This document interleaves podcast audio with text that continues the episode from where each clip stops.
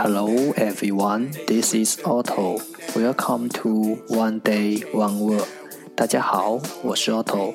您现在收听的是荔枝 FM 幺四七九八五六，图听每日十五分钟英语之每日一词。欢迎收听，欢迎订阅。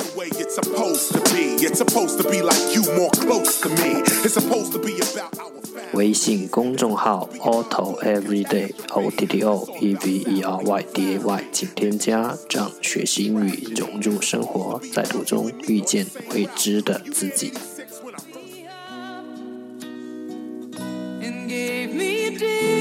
让我们一起简单的坚持每一天。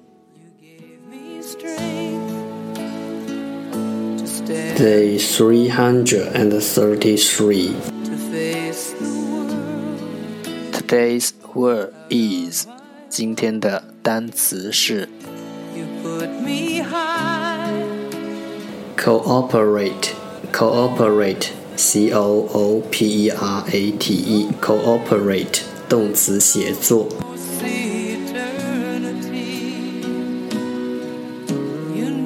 Let's take a look at its example.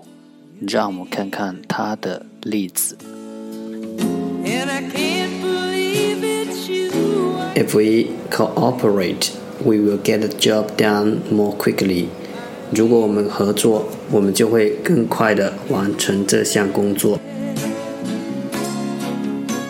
Let's take a look at its English explanation. 让我们看看它的英文解释。Cause I finally found someone who really cares.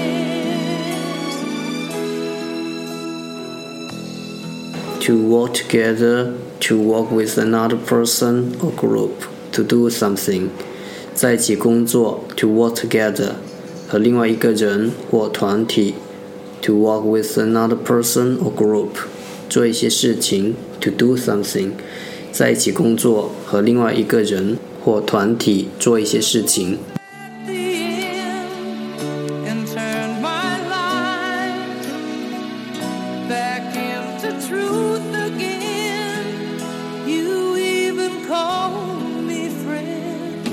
Let's take a look at its example again。